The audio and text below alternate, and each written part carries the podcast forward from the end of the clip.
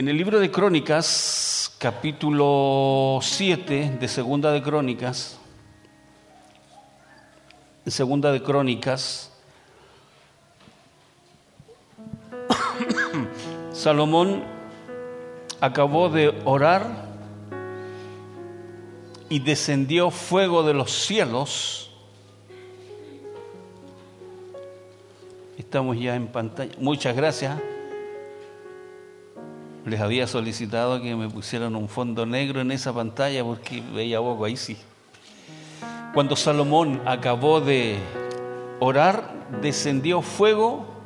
¿De dónde? Un cielo de los cielos. Y consumió el holocausto y las víctimas y la gloria de Jehová llenó la casa. Avanzamos y no podían entrar los sacerdotes en la casa de Jehová porque la gloria de Jehová había llenado la casa de Jehová. Avanzamos. Cuando vieron todos los hijos de Israel descender el fuego y la gloria de Jehová sobre la casa, se postraron sobre sus rostros en pavimento y adoraron y alabaron a Jehová diciendo, porque Él es bueno y su misericordia es para siempre. Porque Él es bueno, porque Dios es bueno y porque su misericordia es para siempre. Esta escritura dice en el versículo 5, y ofreció el rey Salomón en sacrificio veinte mil bueyes 22 mil bueyes. Dos mil bueyes más que un, asado. 20 mil y 120 mil corderitos, ovejas. Y así dedicaron la casa de Dios el rey y todo el pueblo. Y los sacerdotes desempeñaban su ministerio también los levitas con los instrumentos de música de Jehová, los cuales había hecho el rey David para alabar a Jehová, porque su misericordia es para siempre. Jehová había usado y usó a David. Y yo quisiera colocarle un nombre, pero no puedo. El imperfecto David al que siempre recurrimos. Pero era un hombre que en la opinión de Dios, un hombre conforme al corazón de Dios. Punto y fuera. No hay más. Él creó esos instrumentos para alabar a Dios. Instrumentos dedicados, exclusivos para el Señor y no para otra cosa. Y aquí hace hincapié la palabra porque el pueblo era muy festivo. Y donde hay fiesta, hay música. Y donde hay música, hay ritmo. Y hay baile o danza. Pero estos instrumentos eran exclusivos para servir a Dios. Porque su misericordia es para siempre. Quiero avanzar en la escritura, esta fiesta duró tiempo. Versículo 8, hizo Salomón fiesta siete días y con él todo Israel este fue más que un fin de semana largo, fue una semana.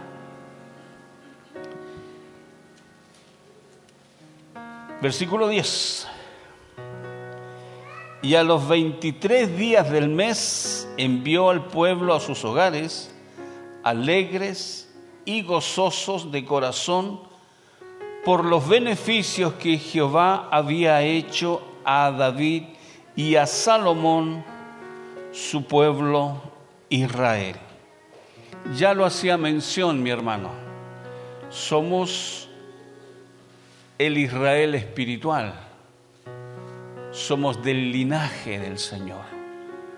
Somos eh, coherederos de Cristo. Versículo 11, hay un pacto de Dios, pacto de Dios con Salomón, no de Salomón con Dios. Eso marca una diferencia. De Dios con Salomón. Terminó pues Salomón la casa de Jehová y la casa del rey. Y todo lo que Salomón se propuso hacer en la casa de Jehová y en su propia casa, ¿qué pasó? Fue prosperado. Pero en la noche, una de las noches, se apareció Jehová a Salomón de noche y le dijo, yo he oído tu oración y he elegido para mí este lugar por casa de sacrificio. Y yo cerraré los cielos para que no haya lluvia. Cuando el Señor cierra, no hay quien abra. Y nosotros nos rompemos la cabeza. ¿Por qué plantan pino? ¿Por qué plantan eucalipto? ¿Por qué se secó el lago? Cuando no llueve, eso pasa. Eso pasa, si es muy simple. En este país, mientras no llueva en abundancia, vamos a tener mucha escasez y nos vamos a romper la cabeza culpándonos unos a otros. ¿Qué es lo que le falta a Chile? Lluvia. Acá el pueblo de Israel, como nosotros, tenía una tendencia muy clara a descarriarse, andar lejos del temor y de la honra a Dios. Dice esta escritura, y apareció Jehová a Salomón de noche y le dijo, yo he oído tu oración y he elegido este lugar, y yo cerraré los cielos para que no haya lluvia. Y si mandare a la langosta que consuma la tierra, o si enviaré pestilencia a mi pueblo. Hay cosas que nosotros tenemos que hacer. Este era un pueblo próspero, estaba bendecido, pero al Señor la maldad, el pecado de su pueblo, le fue subiendo, le fue subiendo hasta que lo sobrepasó. Y el Señor dice,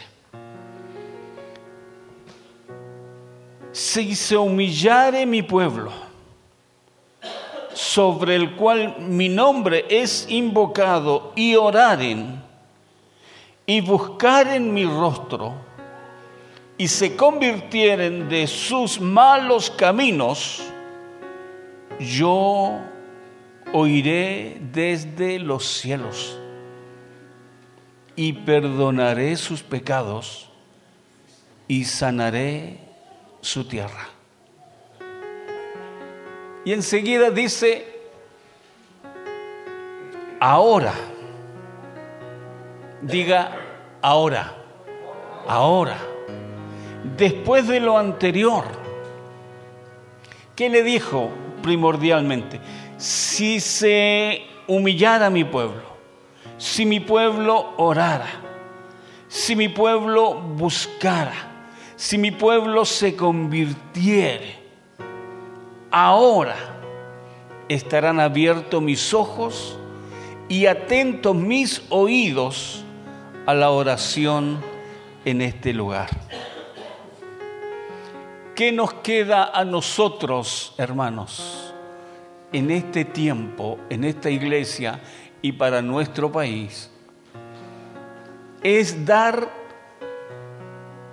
la máxima honra, la máxima gloria al Señor. Porque nosotros tenemos claro por la palabra y no nos dejamos mover por emociones ni por pasiones, sino que nosotros somos obedientes a la palabra. Hoy día el vandalismo todavía no llega acá, acá adentro. Hay lugares donde entran, o entran, dice un amigo, donde entran para adentro, donde entran cuchilla o pistola en mano y van a ciento por asiento, ciento por asiento, ciento por asiento, ciento por asiento. Y se van. Cuando hay resistencia, queman los lugares. Estamos en tiempos absolutamente difíciles. Absolutamente difíciles. Pero el primer paso que nosotros tenemos que dar es humillarnos delante de Dios. Y a nadie le gusta humillarse. A nadie le agrada humillarse.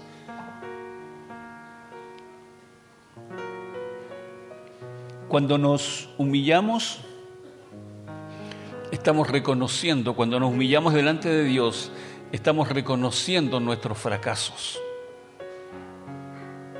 Nos postramos y reconocemos.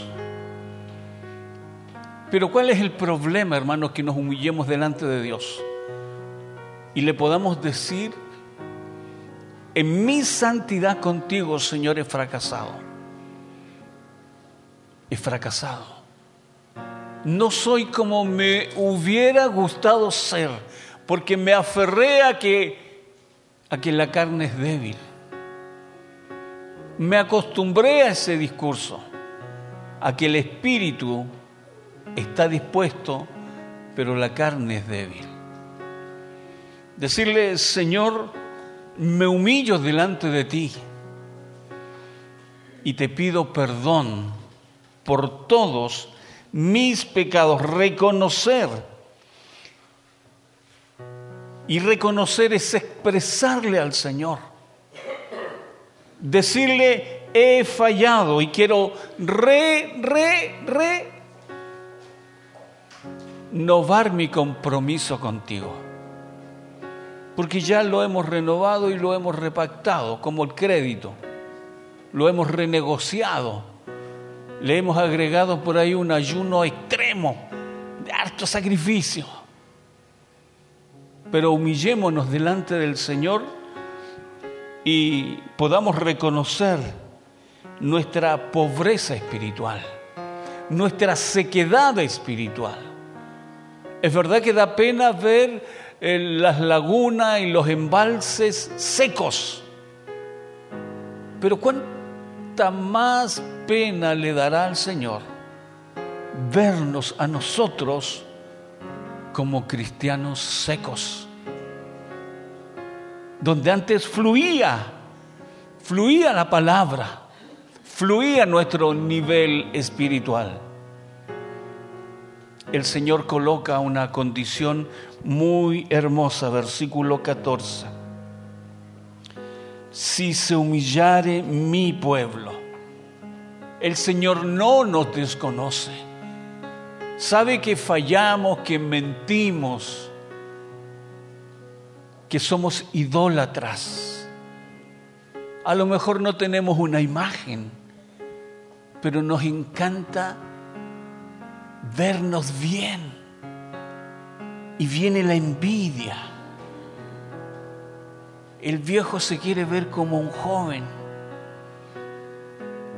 quiere tener quiere tener lo que el otro tiene, el auto, la casa.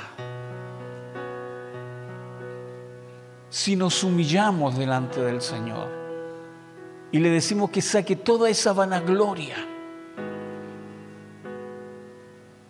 porque el Señor los había bendecido Pero cada vez que el pueblo está bendecido, se agranda, se aleja del Señor. Cree que todo lo tiene por su capacidad y por su inteligencia. Y de un soplo, Dios quita todo. Imagínate gente nuestra cristiana que tiene comercio en Santiago. El pobre normalmente no se asegura, no compra un seguro y lo pierden todo. Si esto no es para andarse, esto no es para reírse, esto no es un show. Amados, si mi pueblo se humillare, sobre el cual mi nombre es invocado, sobre el pueblo de Dios. Qué importante es, hermanos, reconocer que Dios no nos desconoce como hijo, como pueblo, sobre el cual mi nombre es invocado. Si mi pueblo, si mi pueblo y Dios tiene un compromiso con, con su pueblo. Pero este pueblo tiene que reconocer su, su pobreza espiritual, su soberbia. El pueblo de Dios sí o sí siempre debe clamar. Clamar. Clamar es un lamento del alma eh, eh, es, buscar algo que yo no merezco. Yo no merezco porque yo soy pecador. Y cada uno de nosotros tiene su propia carga. Cada uno tiene su propia adicción. Alguno podrá sacar, como vi una ilustración un día, de un hombre que tenía una pelota, tenía el fútbol por sobre Dios. Y usted sabe que a mí me recontra gusta el fútbol. Pero si, si el fútbol está por sobre nuestro Dios, es malo. Alguien tendrá la pesca, alguien tendrá el negocio, que de todo quiere hacer un negocio. El negocio no es malo pero primero tiene que estar Dios. Sus hijos, usted los requete quiere, pero por sobre todo tiene que estar Dios.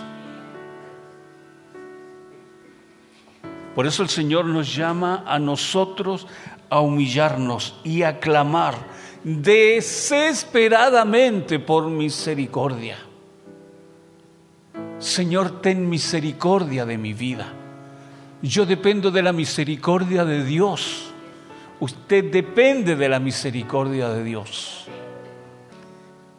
Tenemos que estar desesperadamente, hermanos, delante de la presencia del Señor.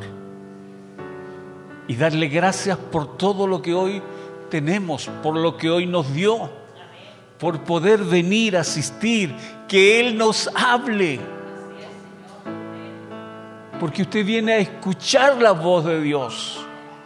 Usted no vino a misa hoy día. Es Dios que le habla. Es Dios que me ama. Que debo humillarme, que debo orar. Ser ferviente y constante. Ser ferviente con todo lo que Él nos da y constante. Constantemente, no solo cuando venga una situación mala, sino constantemente. La juventud de tu vida no es garantía de nada. No digas, es que soy joven, es que a mí eso no me va a pasar. Te pasa, hermano. Si no somos nada especial. No es que yo oro, yo, yo evangelizo a mucha gente. Lo que tenías que hacer nomás hace. Lo que tienes que hacer nomás. No es que la, iglesia tuvo un bonito gesto. Eh, hermana Lidia, lo que teníamos que hacer nomás. No nos pongamos ni un peldaño más arriba. Si nosotros hacemos menos de lo justo, Si nosotros todavía podríamos hacer más. Este pueblo que, que le iba a venir la mano fea, porque Dios siempre nos advierte. Dios no es un Dios malo que nos está esperando detrás de la puerta para, para castigarnos. Dios no es así. Pero sí les aclara. Cuando se le apareció Jehová a Salomón de noche, versículo 12, y le dijo a Salomón, yo he oído tu oración, he escuchado tu oración, y he escogido este lugar por casa de sacrificio. Y le agrega, pero si yo cerrare los cielos para que no haya lluvia, y si mandare a la langosta que consuma la tierra, vienen las langostas, son unos van, son peor que eso. Son como, usted lo habrá visto en películas, ahí ahí lo grafican bien. Cuando vienen bandas de langosta y no dejan nada. Sin duda que aquí los entendidos dirían, bueno, vinieron langostas del oeste, producto de una sequedad, y darían espirituales, muchas palabras, ¿cierto? Pero por sobre todo este acontecimiento, por sobre todo lo que pasa en Chile, está Dios. Por sobre todo esto está Dios. Y si mandare langostas que consuman la tierra, o si enviare pestilencia a mi pueblo, pestilencia, pobreza, enfermedad. ¿Cómo se llama cuando algo sea pandemia? Hay enfermedades que se hacen pandemia de la nada. Orar es bueno y clamar desesperadamente porque la misericordia de Dios sea en nuestras vidas. Cuando digo en nuestras vidas, me refiero a su núcleo familiar desde el mayor hasta el menor.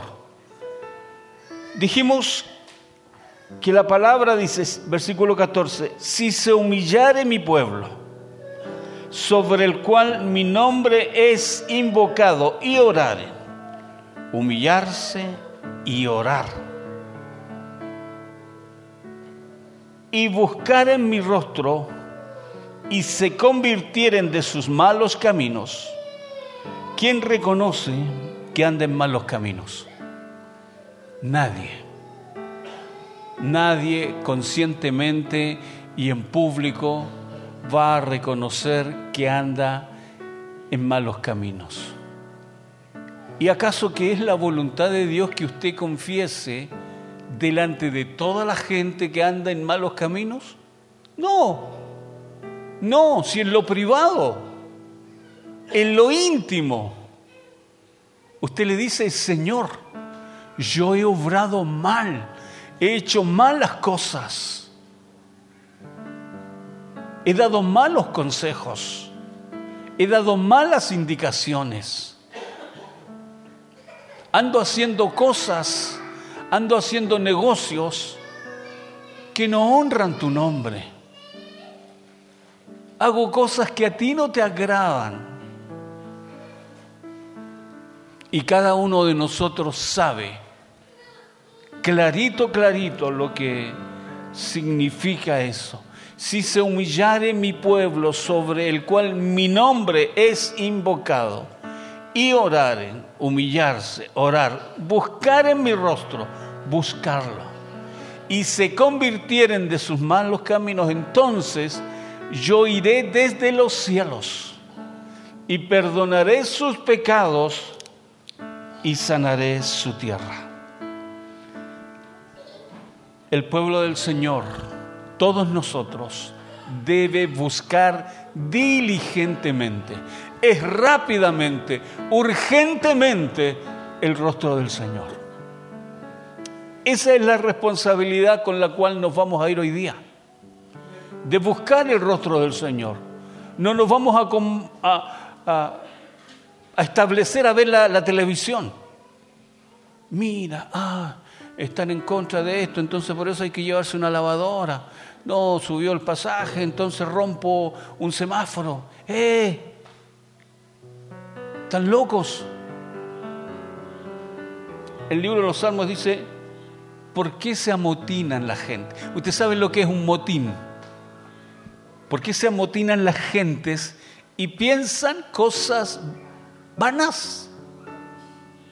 Si no me equivoco, Salmo 2, 1, eh, pero por ahí. Amotinarse es agruparse y estar en contra del gobierno.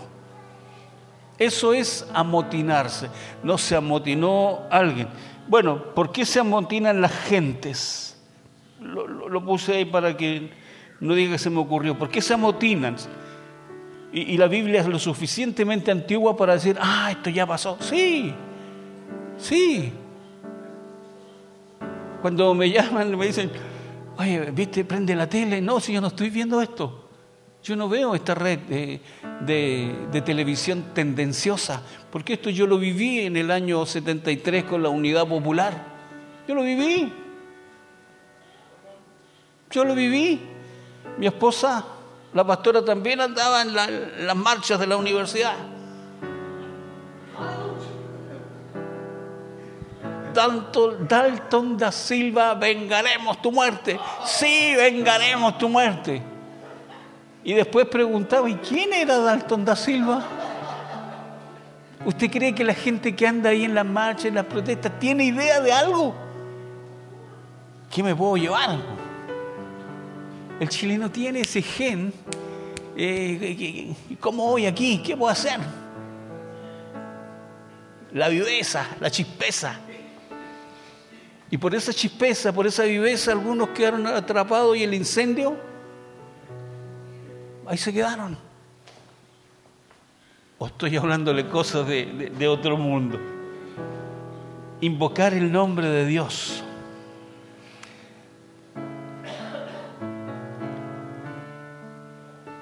El pueblo debe diligentemente volverse al Señor con todo el corazón, no por obligación.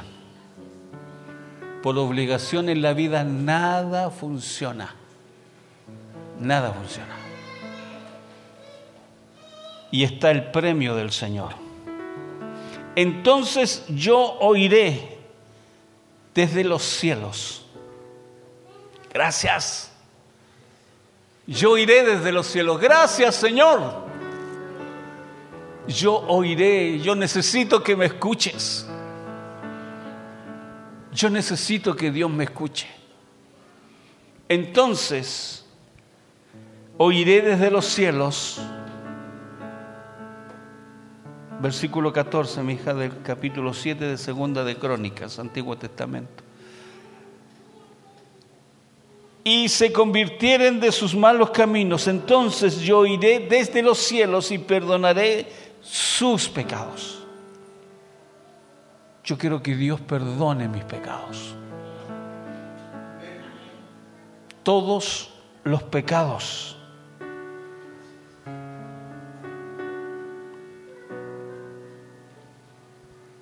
y sanaré su tierra,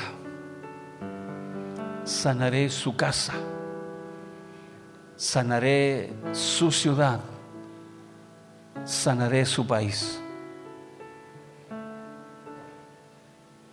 Cuando uno está sembrado con una semilla buena que es la palabra, hermanos, podemos hacer más que estar opinando del sistema, del gobierno, de los ministros. Me dio ayer eh, una ternura cuando vi a mi presidente tan débil. Usted sabe que él tiene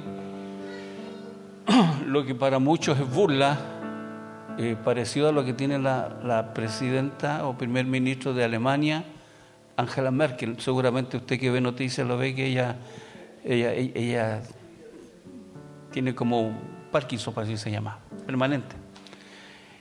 Y durante el, el, último año había visto el presidente Piñera que se toma el brazo para que no le den tanto las cosas.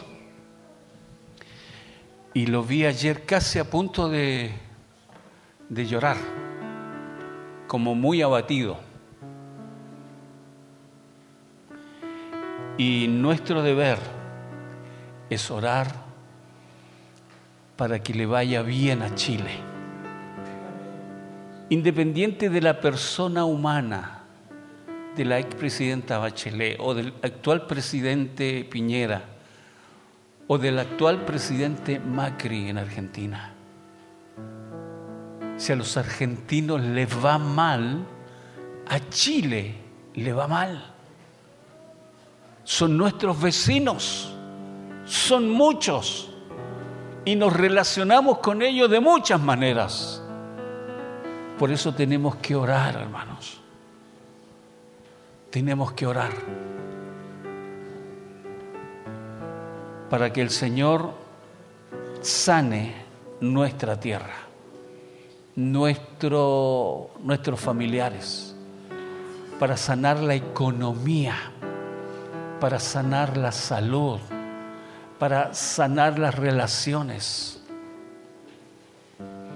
para que los que están descarriados vuelvan, para que nuestras palabras tengan autoridad.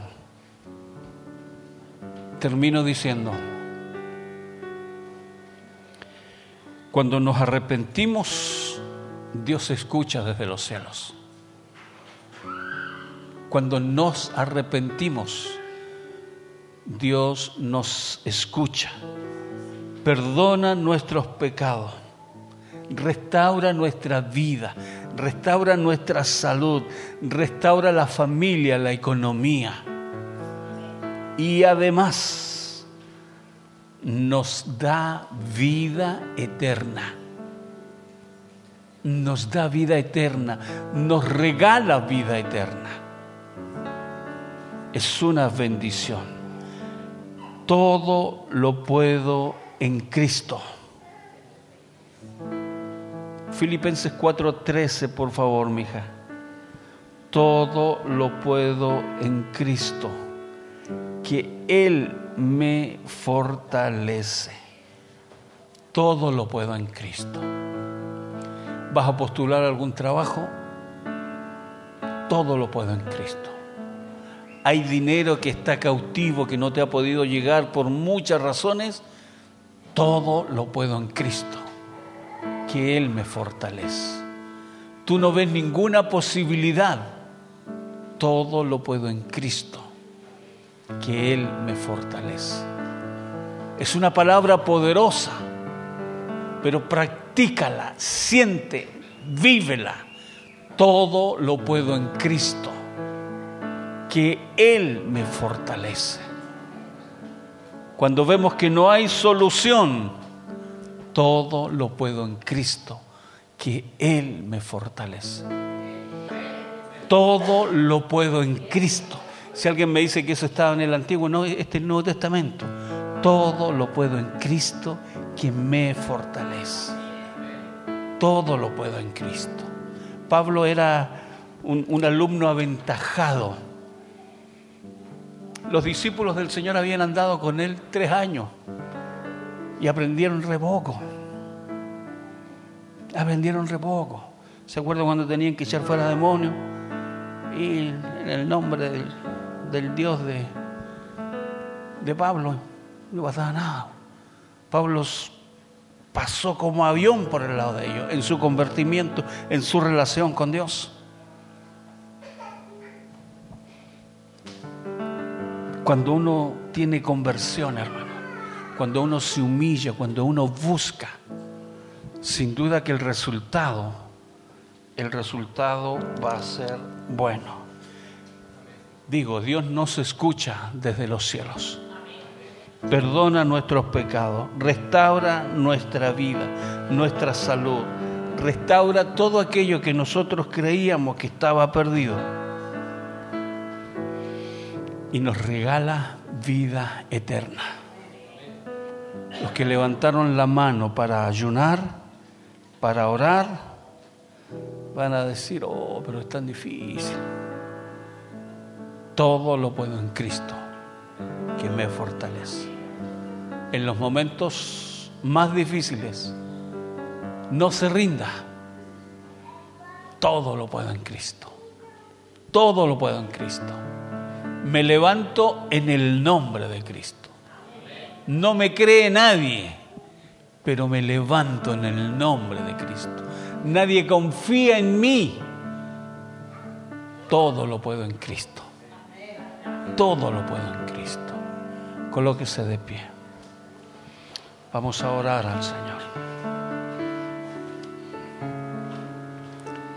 Créale a Dios por bendiciones mayores.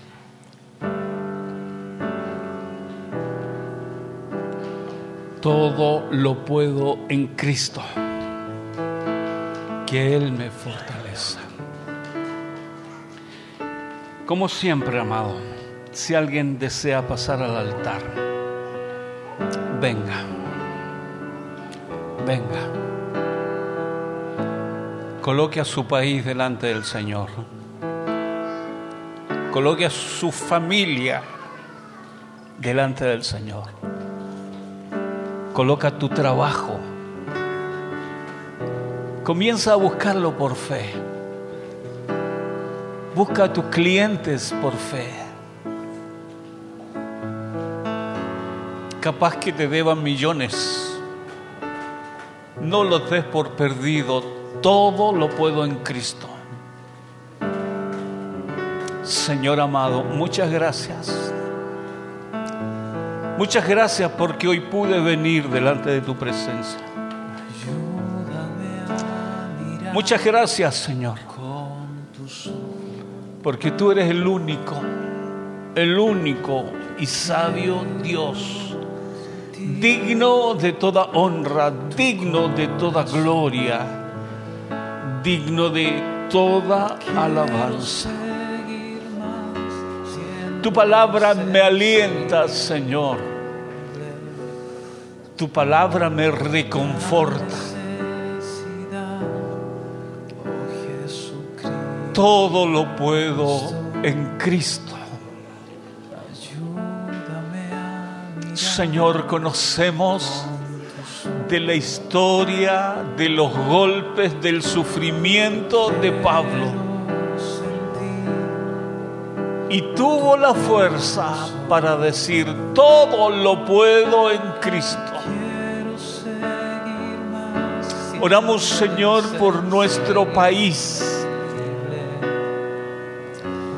Usted conoce, Señor, cada situación que se está viviendo en las regiones, Señor, de este bendecido país. Señor, el salmista dijo, ¿por qué se amotinan las gentes y piensan cosas vanas? Señor, te ruego ahora, Dios, con todo mi corazón, que seas limpiando, Señor, este país. Intercedemos en fe, Señor, de que usted provoque milagros, Señor. No entendemos de política, pero queremos vivir en paz, quieta y reposadamente. Usted ha bendecido, Señor, este país con un mar precioso, con una cordillera hermosa, con valles, Señor, con minería. Señor, un país que produce todo lo necesario. Yo te ruego, Señor, que te manifiestes. Señor, y en cada petición que tus hijas y que tus hijos han traído ahora delante de ti, yo te ruego, Señor, que les bendigas, que les bendigas, Señor, a cada uno de ellos, a cada uno de nosotros. Tomamos esta palabra, si se humillare mi pueblo, sobre el cual mi nombre, y aquí tu nombre, Señor, es invocado, y oraren y buscaren mi rostro, y se convirtieran de sus malos caminos, entonces, solo entonces, solo entonces, yo iré desde los cielos, perdonaré sus pecados y sanaré su tierra. Y ahora estarán abiertos mis ojos y atentos mis oídos a la oración en este lugar. Ahora, Señor, tus ojos, tus oídos están atentos. Te ruego, Señor, que nos perdones y que nos libres de toda maldición, de toda cadena del diablo.